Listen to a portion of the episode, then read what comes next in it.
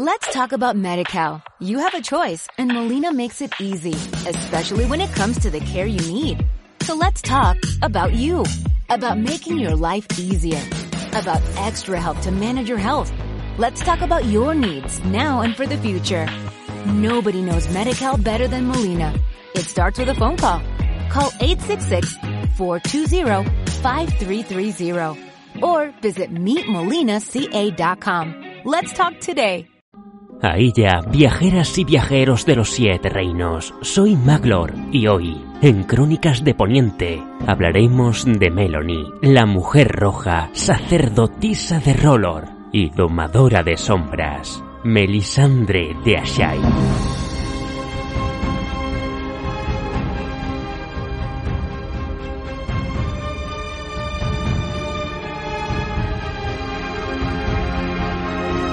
Hoy volvemos a las crónicas de personajes de Canción de Hielo y Fuego y lo hacemos con uno de los más enigmáticos de todos, Melisandre de Ashai. En esta narración repasaremos todo lo que sabemos hasta ahora de su personalidad, habilidades y su origen, y resumiremos su trama en las novelas, desde Juego de Tronos hasta Danza de Dragones. Estas son las crónicas de hoy, así que encended una hoguera y rezad, pues la noche es oscura y alberga horrores.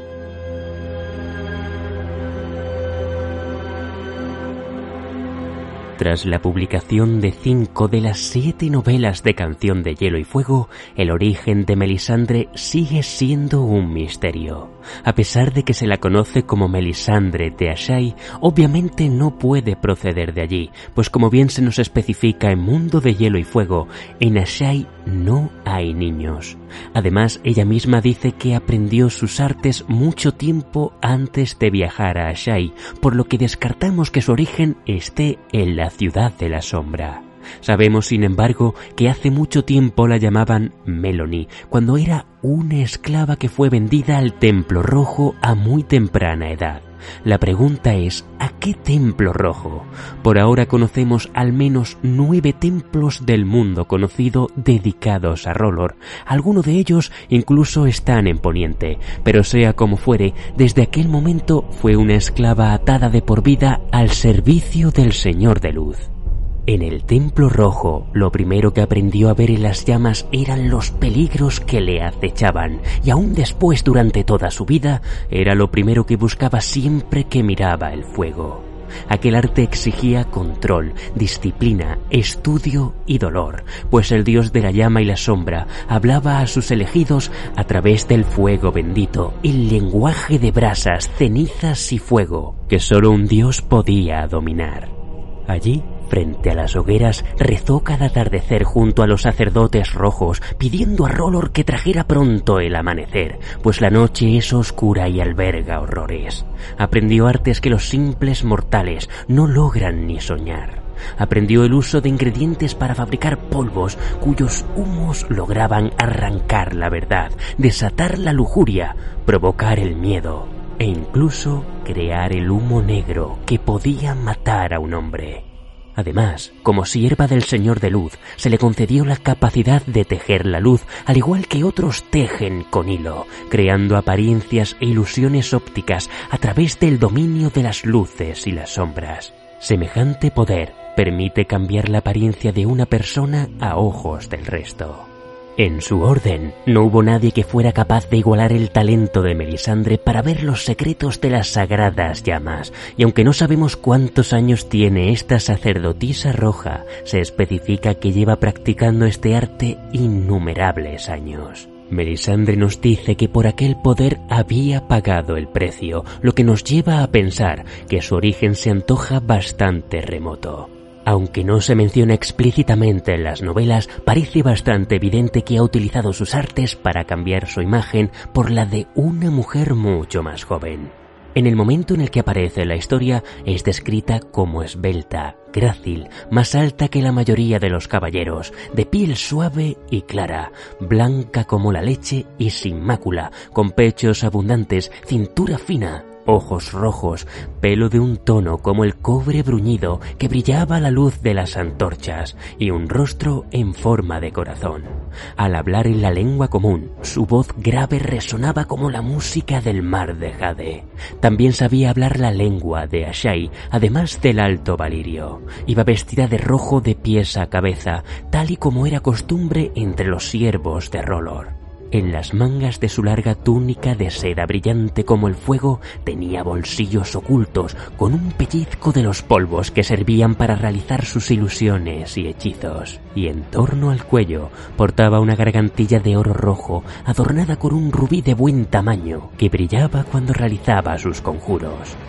Como hemos dicho antes, llegó a viajar a Ashai, aunque no sabemos cuánto tiempo pasó allí, pero en algún momento cruzó el mar angosto, con un cofre lleno de ingredientes de gran rareza para crear polvos y hechizos, y viajó hasta la isla de Rocadragón, años antes de los eventos de Canción de Hielo y Fuego. El propio George Martin confirma que Melisandre viajó hasta allí por su propia cuenta, sin que siguiera las órdenes de nadie.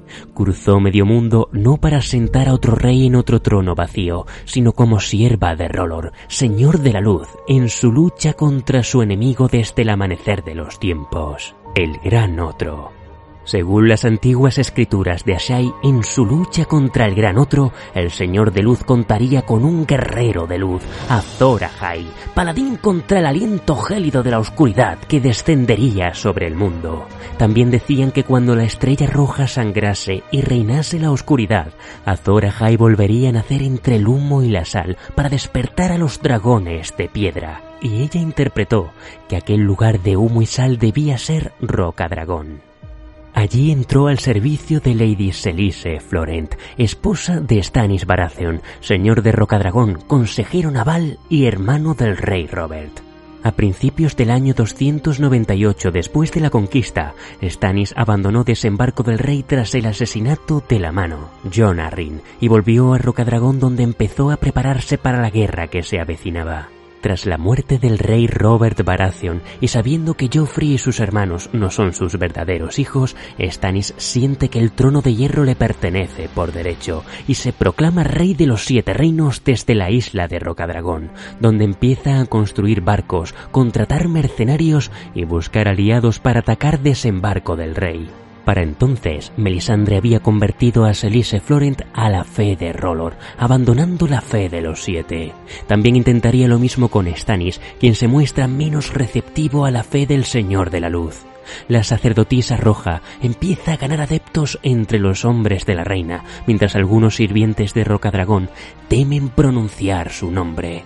Pero el maestre Cresen, que había servido desde los tiempos de Lorestefon Baratheon, no pensaba tolerar que Melisandre extendiera su locura sobre Stannis y toda la isla. Cuando llegaron las noticias de que Renly Baratheon también se había proclamado rey por delante de su hermano mayor, la reina Salise sugirió matarlo. Melisandre afirmó que lo había visto muerto en las llamas y el viejo maestre se vio obligado a intervenir.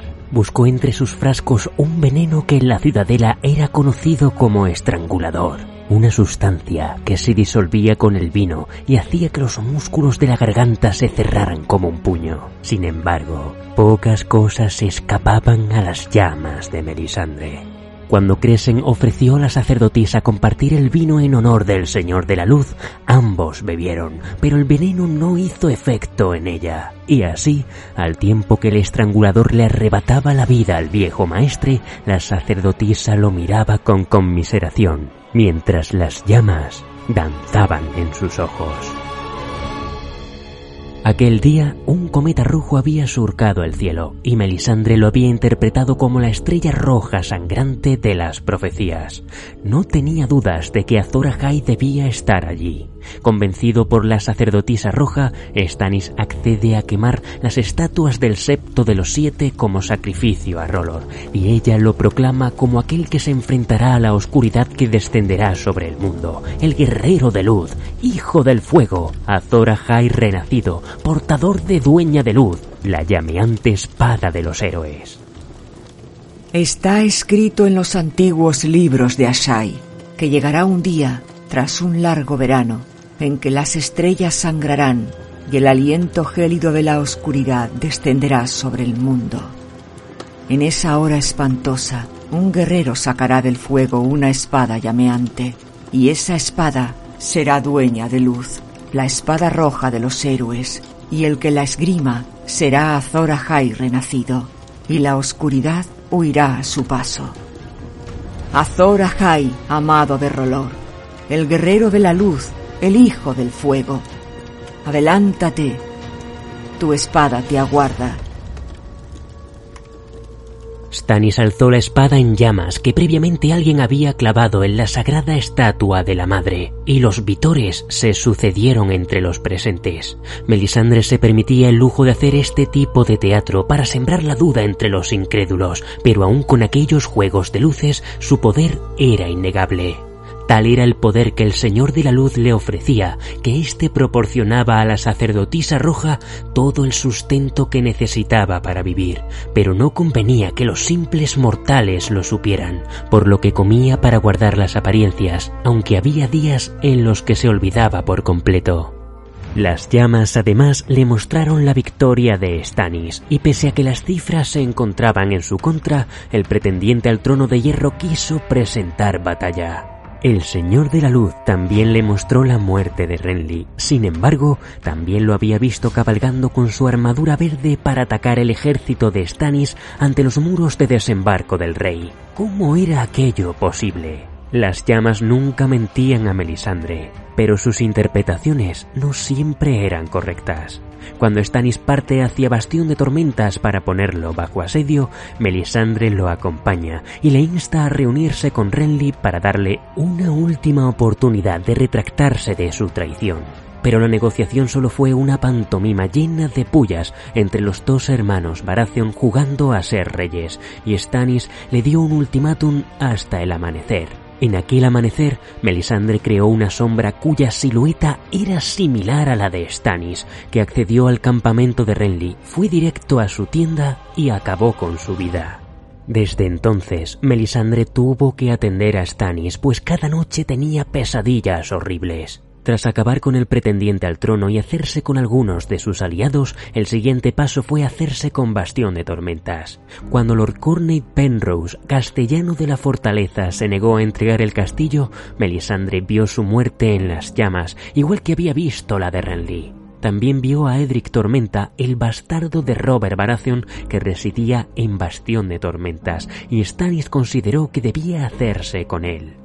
Y así, en un bote navegado por Davos Seaworth bajo el abrigo de la oscuridad de la noche, Melisandre fue llevada bajo el castillo, pues los muros de Bastión de Tormentas eran antiguos y sus piedras estaban impregnadas de hechizos que impedían que cualquier sombra las atravesase. En la caverna bajo el castillo, una luz floreció en medio de la oscuridad, Melisandre se quitó la túnica y se mostró desnuda, con un embarazo muy adelantado. Sus ojos eran como carbones en llamas y su piel parecía tener luz propia. Melisandre brillaba y Davos solo pudo protegerse sus ojos y soltar una plegaria, mientras dos brazos negros salían de la sacerdotisa aferrándose a sus muslos. Una sombra que Davos conocía muy bien, pues era igual al hombre que la proyectaba. Stannis Baratheon. Aquel Stannis de humo acabó con Penrose y el nuevo castellano rindió el castillo, donde Melisandre sugiere quemar el bosque de dioses para complacer a Rolor. El siguiente ataque tendría lugar en desembarco del rey. Sin embargo, algunos de los capitanes y vasallos de Stannis insistieron en que el campo de batalla no era lugar apropiado para una mujer. Y si había victoria, algunas voces dirían que fue gracias a Melisandre, por lo que Stannis la envía de nuevo a Roca Dragón. La batalla de Aguas Negras supuso una derrota decisiva para Stannis Baratheon. Melisandre considera que si hubiera estado allí, la batalla habría terminado de una manera muy diferente. Pero su Alteza estaba rodeado de incrédulos y su orgullo pudo más que su fe. Aquella visión de Renly con su armadura verde atacando a Stannis en desembarco del rey se cumplió de una manera inesperada, pues quien portaba la armadura del difunto era Ser Garland Tyrell, creando un enorme desconcierto en las filas enemigas. Cuando Stannis llegó a Rocadragón en la nave del pirata Salador San, solo permitió recibir a Melisandre. Stannis había caído en la depresión, pero la sacerdotisa roja le instó a que mirara en las llamas. Al principio se sentía como un idiota, pero luego lo vio claramente. Una colina en un bosque nevado, hombres de negro, sombras en la nieve. La verdadera batalla había comenzado. Tras la batalla de Aguas Negras, las llamas mostraron a Melisandre que Davos Sigurd seguía con vida y pronto llegaría con la intención de matarla, por lo que cuando éste se presentó ante las puertas de Rocadragón, fue arrestado por traición. En las mazmorras, cuando la sacerdotisa visita a Davos, descubrimos además algo interesante. Melisandre dice que la sombra que hizo en Bastión de Tormentas fue engendrada con la luz de ella y el fuego del rey Stannis, aunque ahora el fuego de Stannis sea una llama vacilante. Afirma, sin embargo, que la llama de Davos era viva y ardiente y le propuso mantener relaciones para usar su fuego en los conjuros, algo a lo que él se negó. Esta conversación sugiere de forma implícita que las relaciones sexuales entre Stannis y Melisandre que vimos en la serie y crearon la sombra también tuvieron lugar en los libros. También vimos en la serie que Melisandre quiere utilizar a un bastardo de Robert Baratheon para despertar al dragón de piedra de la profecía, pues tenía sangre de rey, un instrumento muy poderoso. En la serie la trama es protagonizada por Gendry, que es sangrado con tres sanguijuelas una para pedir la muerte del usurpador Balon Greyjoy, otra por Joffrey Baratheon y una más por Robb Stark. En las novelas, sin embargo, el personaje de la trama no es Gendry, sino Edric Tormenta, y este bastardo de Robert podría tener un papel muy importante, pues como recordamos, Melisandre lo había visto en sus fuegos. La sacerdotisa roja finalmente convencería a Stannis para sacrificarlo, algo que Davos impide ayudando al muchacho a escapar. Todo eso, sin embargo, queda atrás cuando Davos, ahora como mano del rey, presenta la carta que llega desde el muro. La Guardia de la Noche pedía ayuda, el reino estaba en peligro, y un rey que ignoraba semejante petición no era un rey digno. Stannis accede a viajar hasta el norte y para favorecer los vientos, Melisandre ofrece a las llamas a Sir Alester Florent, tío de Cerise, acusado de traición por intentar pactar con Tywin Lannister a espaldas de Stannis. Dejaron una guarnición simbólica en Rocadragón y viajaron hasta Guardia Oriente del Mar. Desde allí fueron guiados por el Lord Comandante Cotter Pike a través de caminos desconocidos para llegar justo a tiempo a la batalla frente al muro. Con el poder de Rolor, Melisandre hizo arder a Orel, el águila utilizada por los salvajes como espía, mientras la caballería de Stannis tomaba desprevenidos a Mans Rider y al pueblo libre. Tras la victoria en el muro, Stannis se establece en el Castillo Negro. Allí Melisandre sintió los hechizos ocultos bajo el hielo que habían alzado el muro y notó un incremento extraordinario de sus poderes. Sigue portando su túnica como único atuendo, pero su piel seguía desprendiendo calor, pues el señor vivía en ella sin afectarle las bajas temperaturas del norte. Considero que la trama del muro tras la batalla queda bastante detallada en las crónicas de John Nieve parte 3, las cuales os recomiendo encarecidamente, por lo que hoy solo haremos un resumen de todo lo que concierne el papel de Melisandre y sobre todo sus acertadas visiones. Con Stannis decidido a quemar a Mans Rider por desertor y rebelde, Melisandre utiliza sus poderes para crear una ilusión, intercambiando la apariencia de Mans por la de casaca de matraca. Este es quemado en la hoguera a ojos de los salvajes, mientras Mans sobrevive usurpando su identidad. Tras la ejecución, muchos salvajes cruzaron el muro jurando lealtad a Stannis y su veneración por Rolor. La sacerdotisa roja imponía su fe, pero en su corazón los salvajes nunca abandonarían a los antiguos dioses. Cuando Stannis parte hacia el sur para combatir a los Bolton, Melisandre queda protegida por una guarnición de viejos, lisiados y borrachos que no podrían protegerla si los hombres de la guardia o los salvajes intentaran violarla, pero ella siente que Rolor la protegería. Desde hace años apenas duerme por las noches y cuando concilia el sueño nunca lo hace más de una hora.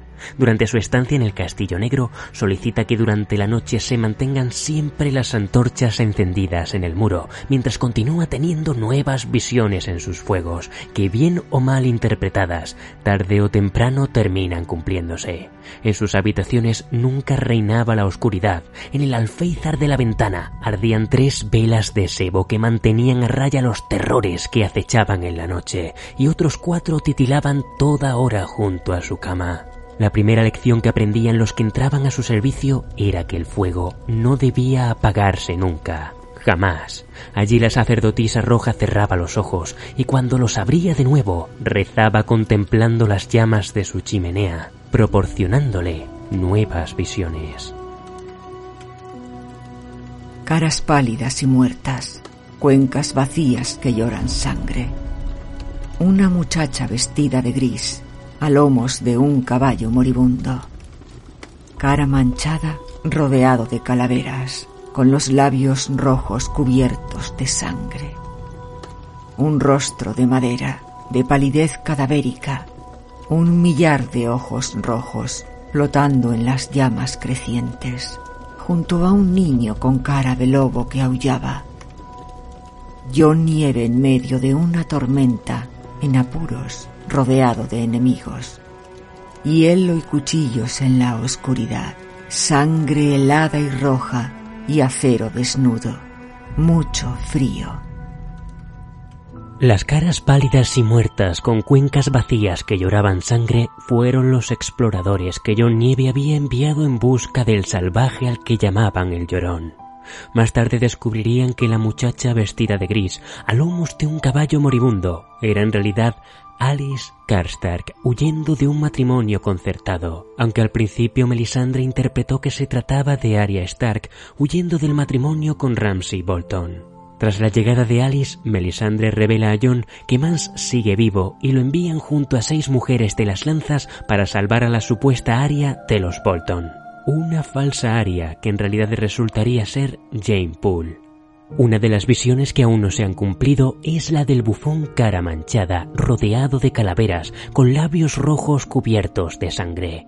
Este personaje que nunca apareció en la serie es uno de los más enigmáticos de la saga y sus profecías son tan certeras como las visiones que Melisandre ve en las llamas. El rostro de madera, de palidez cadavérica, con un millar de ojos flotando junto a un niño con cara de lobo, apenas necesita presentación. El cuervo de tres ojos, acompañado de Bran Stark. En aquella visión, Brinden Ríos la ve, y ella interpreta que ambos son siervos del gran otro. Las llamas también le muestran que ningún hombre volverá de casa austera, donde John Nieve pretende ir a rescatar a los salvajes, azotados por el hambre, los esclavistas y las criaturas muertas que acechaban en las aguas. Sin embargo, una carta de Ramsay Bolton cambia los planes de John y decide enviar a Tormund Matagigantes en su lugar. Melisandre había prevenido a John del peligro y en varias ocasiones le dijo que mantuviera a su lobo guargo siempre a su lado. Pero John no atendió a sus consejos y finalmente fue asesinado por sus propios hombres.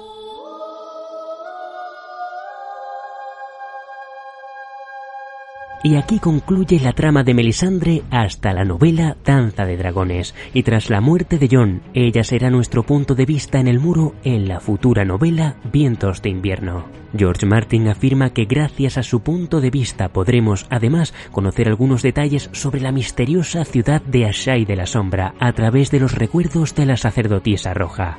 Sin más, agradecer a Olga Paraíso del podcast Historias para ser leídas por su interpretación de Melisandre, a mis espadas leales de Patreon por apoyar mi contenido y sus venerables consejos, y gracias a ti que estás ahí por acompañarme en estas crónicas. Si te han gustado, no olvides darle a me gusta, compártelo en redes sociales y suscríbete.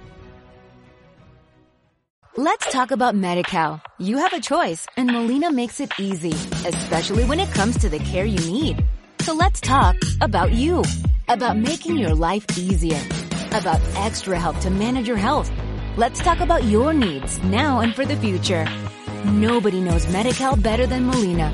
It starts with a phone call. Call 866-420-5330 or visit meetmolinaca.com. Let's talk today.